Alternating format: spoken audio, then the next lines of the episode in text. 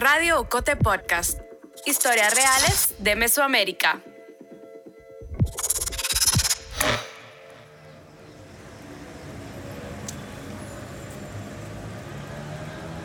Vianey Hernández espera nuestra cita en una calle principal. Me saluda con un abrazo y bajamos varias gradas por un callejón hasta llegar a su casa. Vianey vive en San José del Golfo, un municipio a unos 30 kilómetros de la ciudad de Guatemala. Su casa es de bloc y techo de lámina, muy sencilla, con un patio grande al centro y dos cuartos. Su perra, Kira, me saluda con ladridos imponentes. Rápido, Vianey busca un lugar para sentarnos. Agarra una silla que había en la cocina y con unas llantas improvisa un asiento para mí. Esta mañana de octubre de 2022, Vianey lleva una blusa gris de manga corta. Deja ver un tatuaje con el retrato de su hija y unos girasoles con la frase Nos duelen 56. Sin dejar tiempo a las preguntas, empieza a contar su historia. Cómo se fue de casa de niña, cómo huyó de los malos tratos, cómo nunca logró estudiar y le tocó trabajar muy joven, y cómo se vio obligada a migrar y a irse de El Salvador, donde nació. La historia de Vianney podría ser la historia de cientos de miles de mujeres centroamericanas, pero tiene algo diferente, un hecho que cambió su vida y la de muchas personas en Guatemala. Ashley, la hija de Vianney, la que lleva tatuada en el brazo, fue una de las 41 niñas y adolescentes que murió en el Hogar Seguro Virgen de la Asunción en Guatemala el 8 de marzo de 2017. Yo no sabía realmente que mi hija había fallecido en la aula. Yo no supe, no sabía. Yo vine a saber casi a los cuatro meses. Me vine a dar cuenta que mi hija falleció, que era una de las 19 niñas que había fallecido en el hogar. Y a mi hija yo la protegí mucho, lamentablemente, pues no pude hacer nada por ella. Igual que Vianney, decenas de familiares de las víctimas del hogar seguro llevan consigo un peso enorme. El hecho de haber perdido a sus hijas, sobrinas, nietas, hermanas en un evento terrible, en un incendio en un albergue estatal del que todavía quedan preguntas sin resolver y para el que aún no se ha logrado justicia. ¿Cómo siguieron sus vidas quienes vivieron esto? ¿Qué apoyos fueron fundamentales para las familias y para las jóvenes que sobrevivieron al incendio? Soy María Olga Domínguez Ogaldes, periodista de Ocote, y en este episodio de Radio Ocote Podcast voy a tratar de responder estas preguntas. Lo haré de la mano de psicólogas y especialistas que conocen muy bien estas realidades.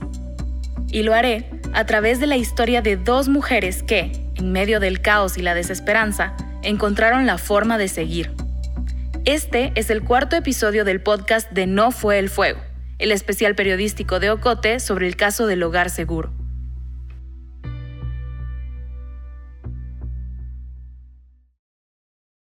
Hace más de cinco años y medio que Vianney perdió a su hija. Hoy, Ashley tendría 19 años. El 15 de diciembre de 2022 cumpliría los 20.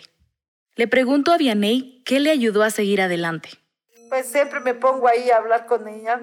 Ahí tengo un altar, ahí está la foto de, de mis seres que han muerto, que está mi mamá, o mi sobrino que lo mataron Salvador. Tengo a todas las niñas, tengo a mi hija cuando estaba chiquita, y ahí cuando hay, empieza todo lo del caso, empiezo yo a hablar con ella, que me den fuerza, que me den fortaleza, que me ayuden, que estén conmigo. Y trato la manera de, de hablar, ¿verdad? De hablar con ella, de pedirle a Dios que me dé fuerza. Vianney ha buscado las herramientas que le ayudan a sobrevivir. Sin nombrarlo así, a lo largo de su vida ha desarrollado resiliencia. La resiliencia es una aptitud que muchas personas generan para sobrellevar un hecho muy doloroso o traumático. Dejo que Mercedes Bautista, catedrática y psicóloga clínica, me ayude a explicar mejor esta idea. La resiliencia se refiere más a la capacidad que tenemos las personas para adaptarnos y superar situaciones difíciles o complejas que nos han hecho daño o que han transformado nuestra vida y hacer de estas circunstancias o situaciones posibilidades de sobrellevarlo y sobrellevarlo con mucha más fortaleza de cómo lo enfrenté en un, en un momento. Estas circunstancias a las que se refiere Mercedes pueden ser la muerte de un familiar, pero también las condiciones sistemáticas de desigualdad, la pobreza, el machismo o la violencia a las que miles de personas se enfrentan a diario. Unas condiciones que hacen necesaria la resiliencia para poder sobrevivir a ellas. Para Vianney, estas circunstancias son conocidas desde que era niña. Los recuerdos que tiene de su casa en El Salvador no son buenos. Pues yo crecí en familia eh, muy católica, ¿verdad? Mi familia fue muy estricta conmigo. Éramos como uno, unos 10 o 12 personas de niños que estábamos en el poder de, de mis abuelos, porque mi mamá pues se fue a los Estados Unidos cuando yo tenía como tres años. Yo era una niña, ¿cómo le quiero decir? Como muy imperactiva, que decía, o sea, más que todo me gustaba las cosas de varones, me gustaba ser como tipo, o sea, yo era como una varonila, ¿va? que no me dejaba de nadie, desde chiquita fui así. Era incontrolable en una familia que la quería controlar. Su tío la hacía de menos porque a ella le gustaba jugar, saltar y correr. Le decía que todo eso solo lo hacían los hombres. Una vez, incluso llegó a encadenarla para que le obedeciera. Así que, muy niña, Vianney tomó una decisión. Entonces yo como a los 10, 11 años me fui de mi casa y estudiando tercero primaria, porque nunca pasé de primero, ni de, de primero pasé como tres años, segundo igual, y tercero ahí me quedé. Me fui a trabajar a unos naranjales. Las cosas no mejoraron luego de irse de su casa. Una niña no puede mantenerse ni cuidarse sola. Desde pequeña tuvo que buscar trabajo de lo que fuera y en donde fuera. Cuando tenía 15 años, decidió migrar a Guatemala. No, yo nunca he puesto, pero soy de esas personas que, que si no puedo, pero aprendo, pregunto y aprendo, porque todo esa es que le enseñen a uno y que uno tenga para, que tenga ansiedad, ¿verdad? De aprender un poco de todo. Eso sí me ha gustado, no soy huevona. Me dicen, mira, ¿quieres hacer tal cosa? Ah, yo voy. ¿Cuánto me van a pagar? No importa. O si me dicen, mira, ¿quieres rajar leña? Yo rajo leña, yo hago todo lo que sea necesario por tal de, tener algo de dinero. Durante años, Vianney trabajó de cocinera, de costurera, hizo cortinas y fundas para camas y almohadas. Puso una venta de pupusas. En el camino conoció a algunos hombres. No todos la trataron tan bien. Tuve varias parejas, pero entre esas parejas pues solo fue maltrato, maltrato, golpes, golpes, pero a veces yo aguantaba para no regresar a ese lugar, para no regresar a las calles, para no regresar a hacer lo que era. ¿va? Vianey tuvo seis hijos, Dairi, Yumira, Darwin, Judith, Maeva y Ashley, la más pequeña. Pronto vio en Ashley el mismo liderazgo y la fortaleza que ella tenía de niña. Lo que yo vi en mi hija en Ashley fue desde que, desde que ella nació y desde que estaba chiquita traía la, como una rebeldía, como yo me reflejaba en ella cuando yo era chiquita. Por muchos años vivieron en la zona 18 de Ciudad de Guatemala, en un área insegura, donde el crimen organizado dictaba las normas. Cuando la situación se volvió insostenible, se mudaron a Moyuta en Jutiapa. Allí pasaron dos años yo protegí mucho a mis hijas. Las protegí tanto que se me salió de las manos todo lo que pasó a mi alrededor. Y a la vez yo siempre estoy ahí pendiente de ellas, donde andan, qué hacen. Con se me salió de las manos, Vianey se refiere a que sabía que sus hijas estaban expuestas a la violencia, al acoso constante, al crimen.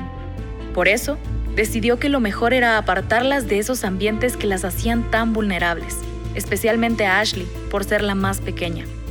Así que decidió llevarla al hogar seguro Virgen de la Asunción. Luego, llegó el 7 de marzo de 2017. Me enteré de lo que estaba sucediendo, del 7. De allí eh, no te, yo no tenía dinero. Yo andaba buscando dinero, le dije yo a mi esposo, yo voy a, a ver cómo consigo dinero para ir al hogar. Cuando yo andaba consiguiendo dinero fue que, que las patojas estaban viendo tele y, se dio la tragedia, va. Entonces cuando yo llegué, mis hijas me dijeron, mira, mamá, el hogar se está quemando. Yo andaba descalza. Yo me puse zapatos, medio me cambié y salí corriendo y a decirle a mi esposo, va, de que las niñas se habían quemado del hogar. Vianey y su esposo se fueron en camioneta desde la zona 18 hasta San José Pinula. Buscaron a su hija en el hogar, pero allí les dijeron que la habían enviado a un hospital.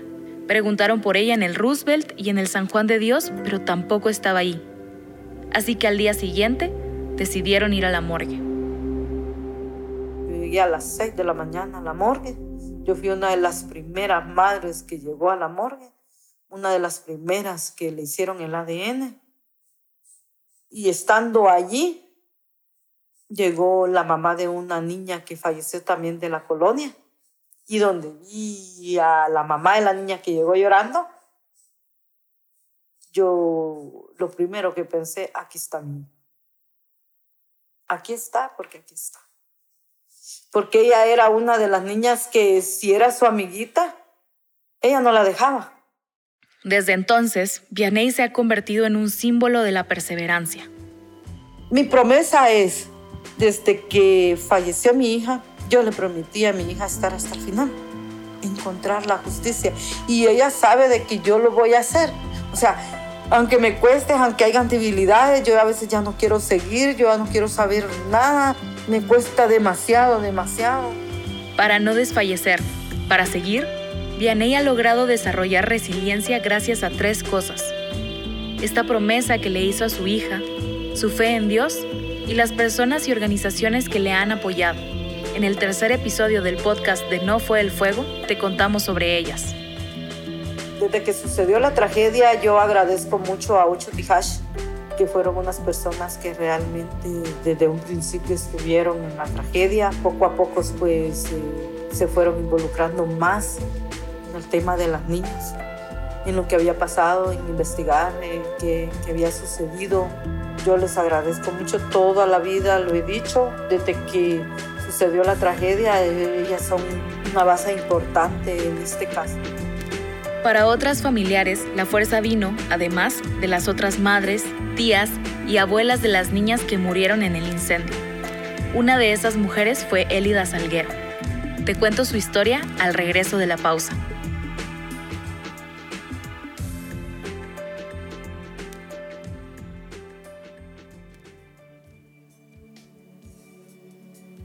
Estás escuchando Radio Ocote Podcast, el podcast de periodismo narrativo del medio digital Ocote. Síguenos en las redes sociales y en tu plataforma de audio favorita para enterarte del lanzamiento de cada nuevo episodio y de los demás contenidos de Ocote. Te invitamos también a La Fogata, el círculo de oyentes de Radio Ocote Podcast. Una vez al mes nos reunimos para escuchar el estreno de un episodio y hablar con sus protagonistas. Búscanos en Facebook como La Fogata.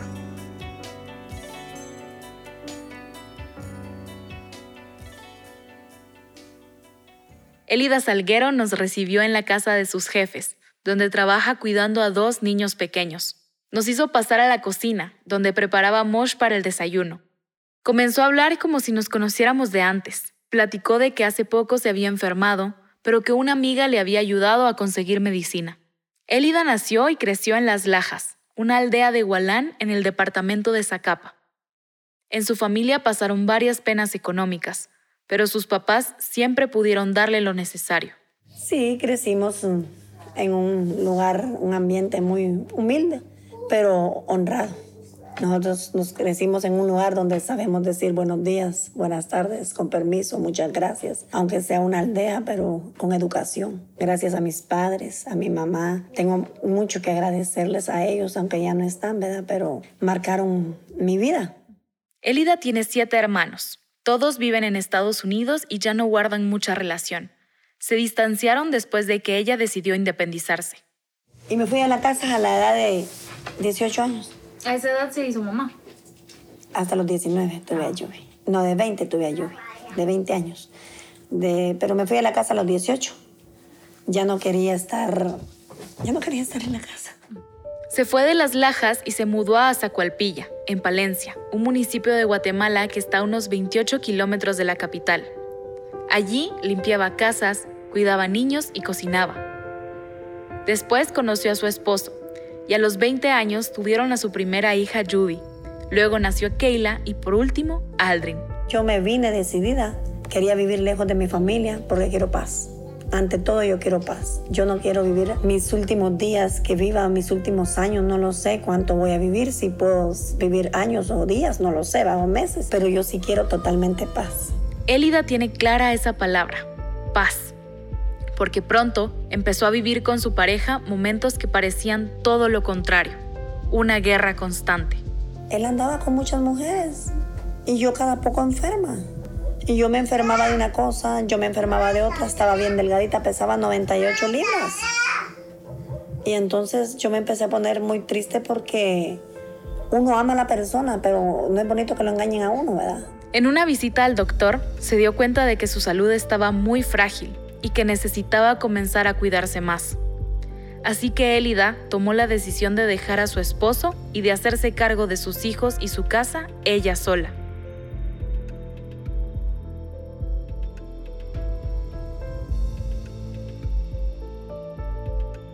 Trabajaba todo el día, desde las 3 de la madrugada hasta las 7 de la noche. Dejaba a los niños solos en casa. Hablé con ellos, me senté con ellos y les conté que les dije, va, ustedes saben, su papá no nos está dando dinero y estamos aguantando hambre, no nos podemos morir del hambre, yo voy a trabajar por ustedes y así que solo quiero que se porten bien, que no se me salgan a la calle, que no tengan amistades malas. Eso era lo, lo que yo quería. Fueron sus hijos los que le daban las fuerzas en los momentos más complicados, hasta que la situación empezó a torcerse. Y yo trabajaba en ese tiempo en el Hospital San Juan de Dios, había tenido una plaza ahí, por contrato. Desgraciadamente la perdí por estar pidiendo tantos permisos y tantas cosas. Eso a mí me afectó totalmente. Me cambió la vida porque hasta mi familia eh, se voltearon contra mí. Las cosas en casa se complicaron con 14 años, Keila se enojaba casi a diario con Élida. Luego, empezó a autolesionarse. La niña decidió vivir con su papá y un juzgado respaldó la decisión. Un día, Keila salió de casa con una prima y no llegaron a dormir. La familia puso una alerta a Alba Kenneth para encontrarlas. Después de un día, aparecieron, pero el juzgado decidió que el cuidado de Keila debía pasar a manos del Estado. Así, la ingresaron al Hogar Seguro Virgen de la Asunción. Keila cumplió 17 años el 3 de marzo de 2017. Su papá le llevó pizza y pastel al Hogar Seguro para celebrar junto a ella. Elida no pudo ir, porque el juez no se lo permitía, así que no pudo verla. Cuatro días después llegó lo peor. Para mí esto ha sido duro. A mí esto me cambió la vida, esto me, me, me desbastó. Sí, porque yo me sentía muy deprimida, muy triste y no me pasaban las cosas y no podía hablar. Así como estoy hablando ahorita del tema y todo, yo no podía hablar. Yo empezaba ya a llorar y ya, no me sacaban más. No era llanto y ya no me salían las palabras. Peor mencionar el nombre de la nena y todo, a mí me, me, me cortaba pues. Pero gracias a Dios ya he superado todo eso. El ver a las otras madres tías, abuelas de las niñas, fue el impulso que Élida necesitaba para no hundirse. Pero ahí conociendo a las demás personas, he ido platicando con ellas y me han animado. Entre, en, en, esa, en ese asunto sí soy un poco débil, porque, porque me duele mi hija, me duele y ya no la miro. Y, y siento que le cortaron los sueños a la nena porque ella tenía e, ella era bastante inquieta, era un poco imperactiva y todo, pero, pero era una niña normal. Y así fue como la historia de Élida, Vianey y todas las madres que perdieron a sus hijas en el incendio del hogar seguro se cruzó. No se conocían, pero el dolor las reunió en muchas ocasiones. Cuando pasó esto, nos conocimos las familias porque yo pensaba que solo era yo la del, de, que había pasado el problema, pero ya cuando uno eh, se, se, reúne, ¿verdad? Y empieza uno a conocer los casos, yo decía, Dios mío, ¿por qué me pasó esto a mí con lo de Keila y todo? Pero empecé a ver que no era solo yo. Elida y Vianey conocieron a las demás madres, a activistas y personas que deseaban ayudar. Comenzaron a asistir cada 8 de marzo a las actividades en memoria de Keila, de Ashley y de las otras niñas y adolescentes se sentían respaldadas. Mercedes Bautista, la psicóloga a la que escuchaste al inicio del episodio, explica que la empatía y la convivencia con otras personas que viven el mismo evento doloroso puede ayudar a desarrollar resiliencia. la resiliencia, el desarrollo de confianza, el desarrollo de seguridad personal, el trabajo en autoestima, el trabajo en la relación con su cuerpo y efectividad y la capacidad de tejer redes de apoyo y de confianza nuevamente a partir del evento traumático. Podemos hacer el símil con las mujeres de, Pursar que durante años pusieron el tema sobre la mesa en el sistema de, nacional de justicia y hasta hace un par de años este juicio fue llevado a últimas condiciones. Entonces, parte del grupo y de la sanación de grupo de las personas que hemos vivido condiciones similares eh, de violencia o de, o de represión o de violación a nuestros derechos humanos permite el desarrollo de resiliencia porque son otras víctimas las que me ayudan a resignificar el evento traumático.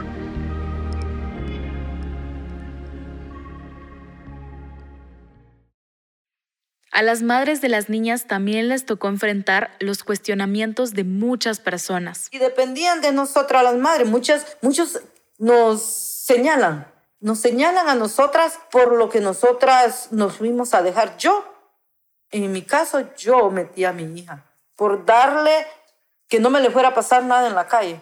Yo la metí ahí. Haber pasado esto, como que a un pajarito le cortaron las alas y ya nunca más pudo volar. Y para mí esto me cambió mucho la vida. Tremendo. Tremendo porque a raíz de eso, en esos días, me decía mucha gente después me, que bloqueara todas las, las redes, ¿verdad? Porque en las redes se escuchaban comentarios muy feos de personas que, hacen comentarios sin saber, sin conocerlo a uno. Candy Sartoresi, psicóloga clínica que actualmente trabaja con privadas y exprivadas de libertad, explica que afrontar estas acusaciones también pudo haber formado parte del inicio de la sanación y la resiliencia. Primero, nosotros trabajamos a nivel interno procesos de perdón. Yo le llamo pues los capítulos de sanación interior, porque entonces muchas veces aunque el trauma no, no haya sido provocado por ellos o los sucesos de violencia, la víctima se siente culpable, maneja miedo, frustración, duelo, entonces empieza por ahí. Me gusta empezar por el perdón porque muchas veces ellas se sienten culpables y entonces empiezan a sanar en la medida que ellas aceptan que algo no fue su culpa o aunque lo haya sido, pues todos somos humanos, nos podemos equivocar, trabajar los duelos, ¿verdad? Al escuchar hablar a Élida, las palabras de Candy cobran aún más sentido. Yo me siento libre libre de culpa, libre de, todo eso, porque uno a veces hasta se toma esas cosas que, que, uno escucha en las redes, que la mamá fue mala, que no sé qué, y uno todo eso lo va tomando y todo eso le va haciendo un nudo a uno, se le va formando muchas cargas. Y entonces yo siento que Dios me liberó. Así, poco a poco, Elida y Vianey han podido avanzar, seguir adelante, imaginar un futuro distinto creo cuando la persona logra establecer esa resiliencia y ya haber sanado gran parte en el proceso, sí, ya empieza a poner al pasado como en segundo plano y empieza a visualizar un futuro. No es de que se olvida o desaparece el pasado, sino que aprendemos de él, lo aceptamos y vivimos con él, pero de una forma sana no es de que es una carga, sino es una experiencia y a partir de la experiencia pues yo cambio mi conducta y mi actitud. El, que ellos puedan visualizar ya un cambio, un otro estilo de vida, el que puedan aprender y aceptar lo que pasó y de ahí yo continúo, es, es un signo de resiliencia. Mientras hablábamos, Elida me mostró una foto sacada de internet en ella se ve un patio lleno de plantas y flores, con una pequeña pérgola y una hamaca. Ella sueña con tener un lugar así, pequeño y lleno de naturaleza, donde pueda pasar las tardes junto a su gato, su perro y sus pollitos. También quisiera que sus hijos llegaran a verla más seguido. A Vianey también le gustaría tener una casa para vivir tranquila y dejar de alquilar. Además, Quisiera abrir una institución que ayude a las familias de las víctimas del hogar seguro, que tengan empleos y vivan en lugares seguros.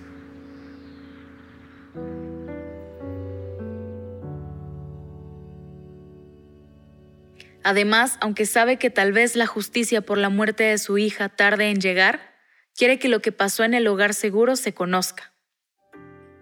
Yo me quiero ir para México, ir hablando, hablar del caso, cómo está el caso.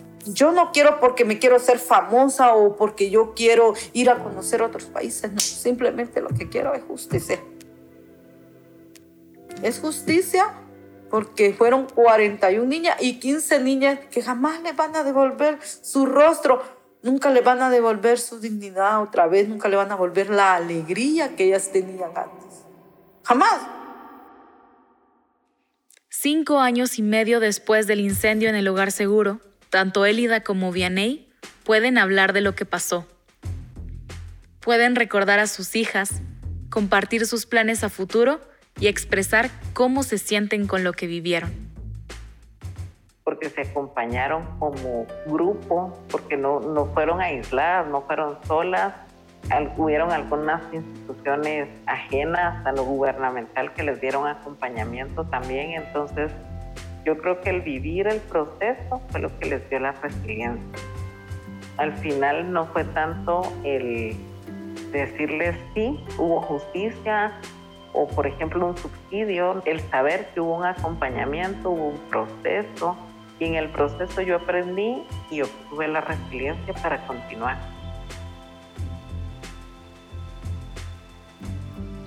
El guion y las entrevistas de este episodio los hice yo, María Olga Domínguez Ogaldes. La edición es de Carmen Quintela. La música original es de Isaac Hernández quien también realizó el montaje y la producción sonora y musical con el apoyo de José Andrés Morales. Las ilustraciones son de Rosario Lucas. Ishmuka Neus es la gestora de comunidad de Ocote y Maggie Medina la coordinadora institucional. La voz institucional de Radio Ocote Podcast es de Lucía Reynoso Flores. Julio Serrano Echeverría es el coordinador creativo.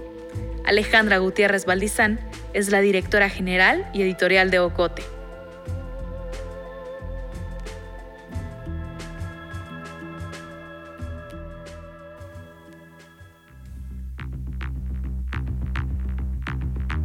Este episodio de Radio Ocote Podcast es parte de No fue el fuego, el especial transmedia de Ocote en el que profundizamos en el caso del hogar seguro Virgen de la Asunción.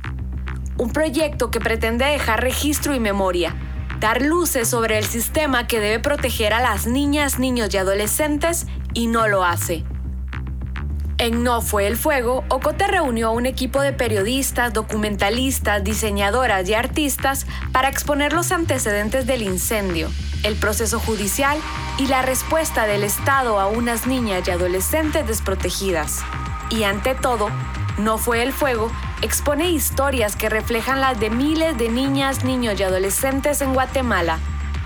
No fue el fuego es financiado por el programa Actuando Juntas Jotay Radio Ocote Podcast es producido en Guatemala por el equipo de Ocote, con el apoyo financiero de Seattle International Foundation.